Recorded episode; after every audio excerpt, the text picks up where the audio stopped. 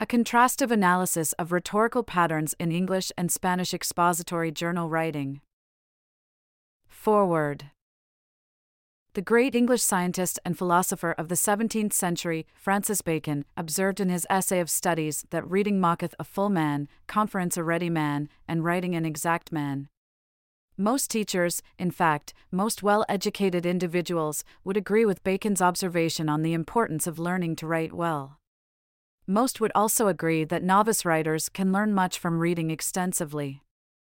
By observing how good writers put together a piece of expository writing, choose words, structure sentences, and thus, how their whole argument fits together, novice writers can model good techniques in their own work. However, as anyone who has tried to read and write in a second language quickly discovers, the conventions and parameters for what constitutes good writing seem to differ between languages. Teachers agree that good writing communicates with its audience and does so with a certain style, but beyond those commonalities, they agree on little else. As a native speaker of English, I well remember when I first started reading literary criticism in Spanish, struggling to digest critical essays enough to write term papers for university classes. I thought that English essays seemed so direct and to the point, and that Spanish essays wandered around in circles before the writer ever arrived at what I assumed was the conclusion. I knew that I was reading good writing because my professors assured me that Damaso Alonso, Pedro Salinas, and Americo Castro were some of the more outstanding writers in the Spanish language. Nevertheless, reading essays by even these good Spanish writers produced tremendous frustration within me. I could not easily outline the piece nor list the main points without untangling what seemed to me a very convoluted rhetorical structure. Essays in Spanish did not seem clear, concise, and easily accessible, contradicting my expectations as a writer trained in English composition.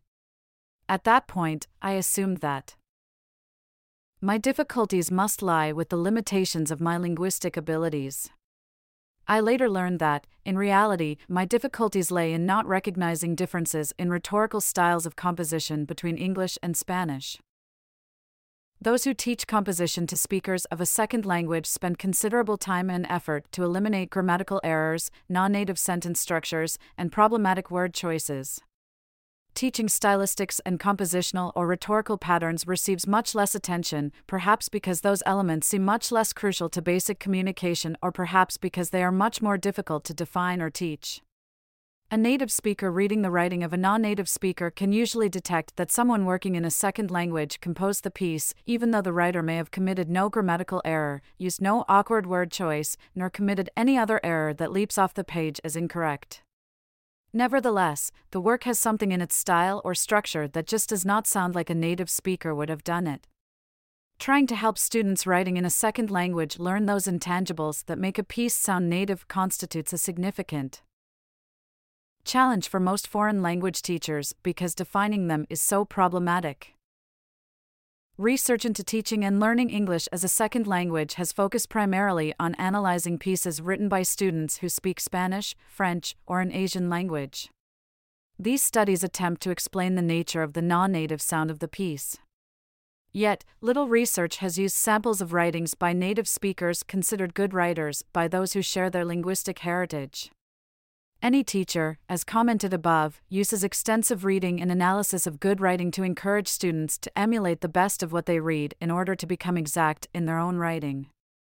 Yet, no scientific research has approached these same writing samples for a closer look at what makes them good. Most analyses of such works look at literary and stylistic traits rather than organizational patterns and structuring or rhetorical elements. Angel F. Sanchez Escobar, having worked hard to learn English himself, and probably remembering the many times that he and I worked on his compositions during our university days, and hearing me say it just doesn't sound right, decided to make this study himself. Of course, he returned the favor when correcting my Spanish compositions. Like all good professors, he recognized that one learns by doing, which in this case means emulating the best practitioners of the art.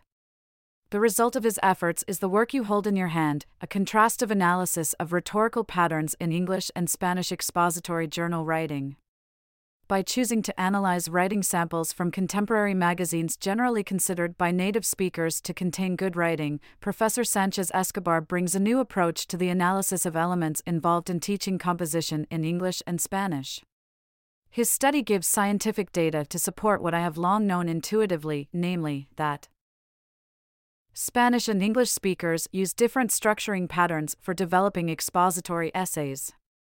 English writers work to develop an internal structure that stands clearly exposed for the reader, while Spanish writers use a deep structure less visible on the surface for organizing their writing.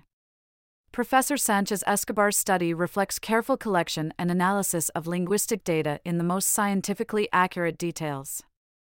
Although the data itself is most interesting, his conclusions really constitute his major contribution to the academic and pedagogical communities they explain why Spanish speakers learning English have such a difficult time learning the English structure for essays, thesis, supporting points, conclusion, and why English speakers learning Spanish seem to write compositions that are blunt, inelegant, and devoid of the verbal virtuosity so prized by Spanish speakers. This study takes those conclusions a step further than simply recording numerically the occurrences of subordinating and coordinating elements in each writing sample. Part of the argument professors make for encouraging students to learn a foreign language is that such studies give insight into the way other people think and view reality. In the final pages of his study, Professor Sanchez Escobar tries to draw some conclusions about why English and Spanish composition styles differ so significantly by looking at their historical development in England and Spain. I will leave those for the reader to discover for him slash herself, although I must say that these explanations make sense to me as a student of Spanish literature and history. Thank you, Angel, for your careful study. A contrastive analysis of rhetorical patterns in English and Spanish expository journal writing should be required reading for all of us who write in a second language and who try to teach others to do the same. This study explains most of those fuzzy hunches or intuitions I have held for so many years about the differences in writing in English and Spanish. It explains why, when I read Spanish essays in my undergraduate days, I felt that the writers never got to the point, and why even now, I feel that when I write in Spanish I get to the point too rapidly. Having the information Angel F. Sanchez Escobar has discovered after many years of meticulous studies explains much that up until now was merely a feeling.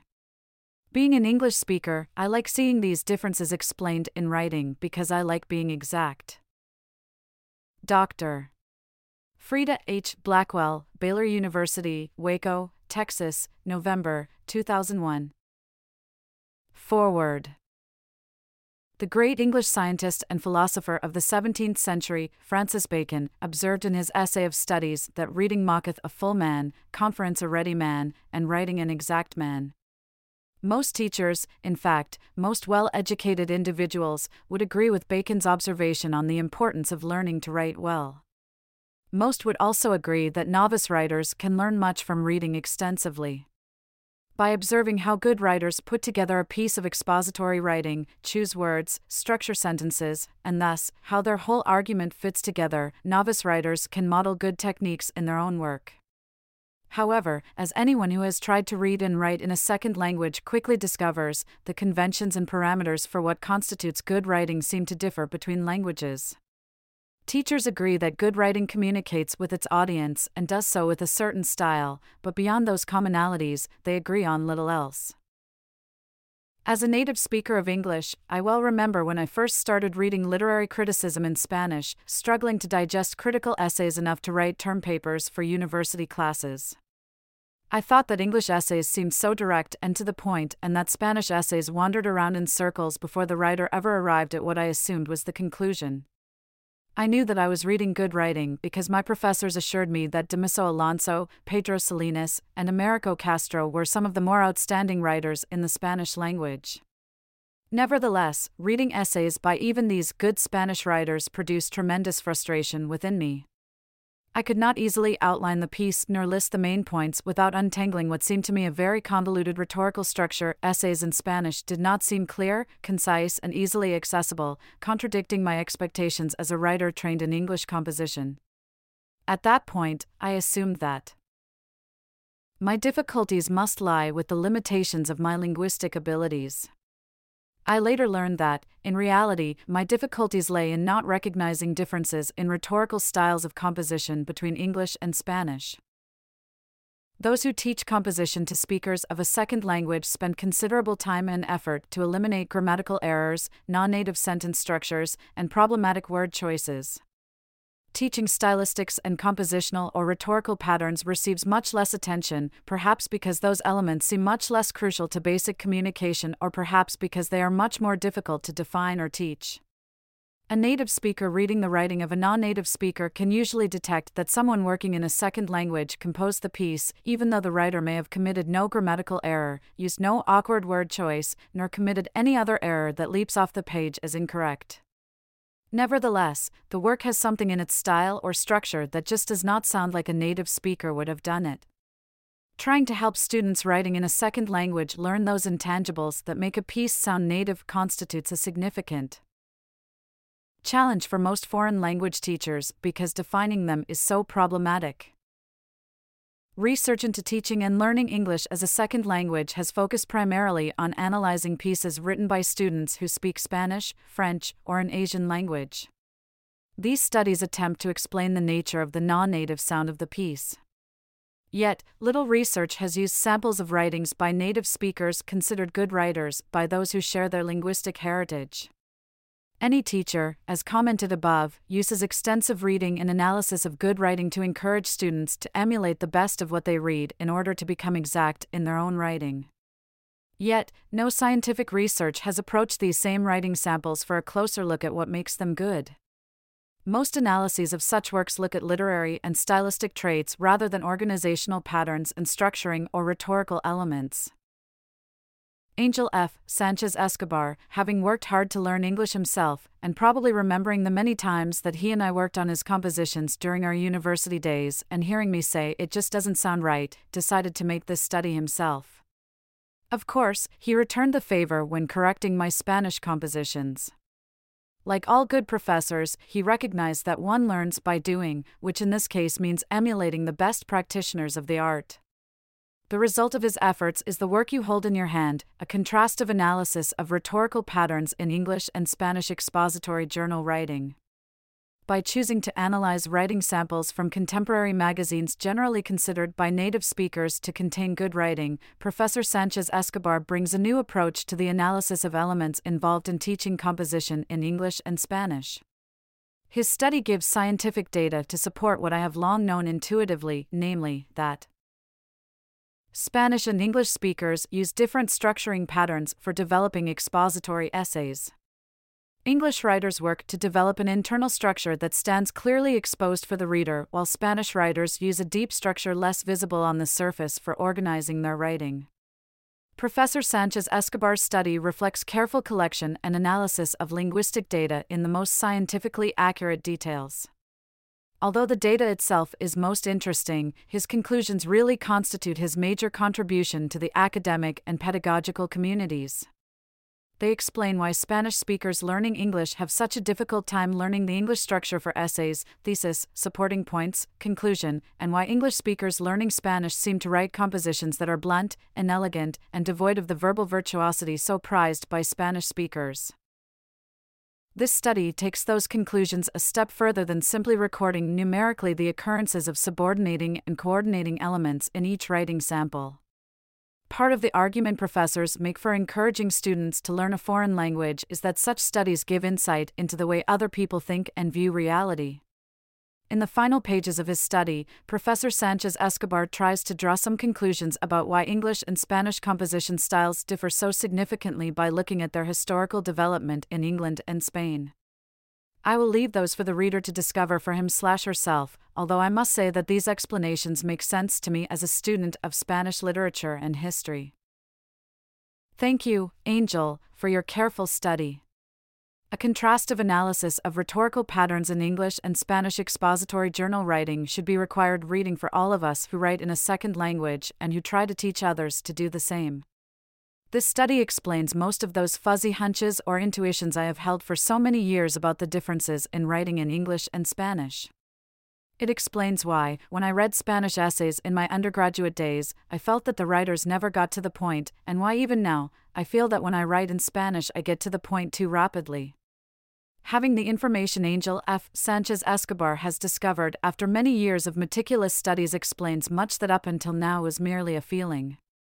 Being an English speaker, I like seeing these differences explained in writing because I like being exact. Doctor. Frida H. Blackwell, Baylor University, Waco, Texas, November 2001.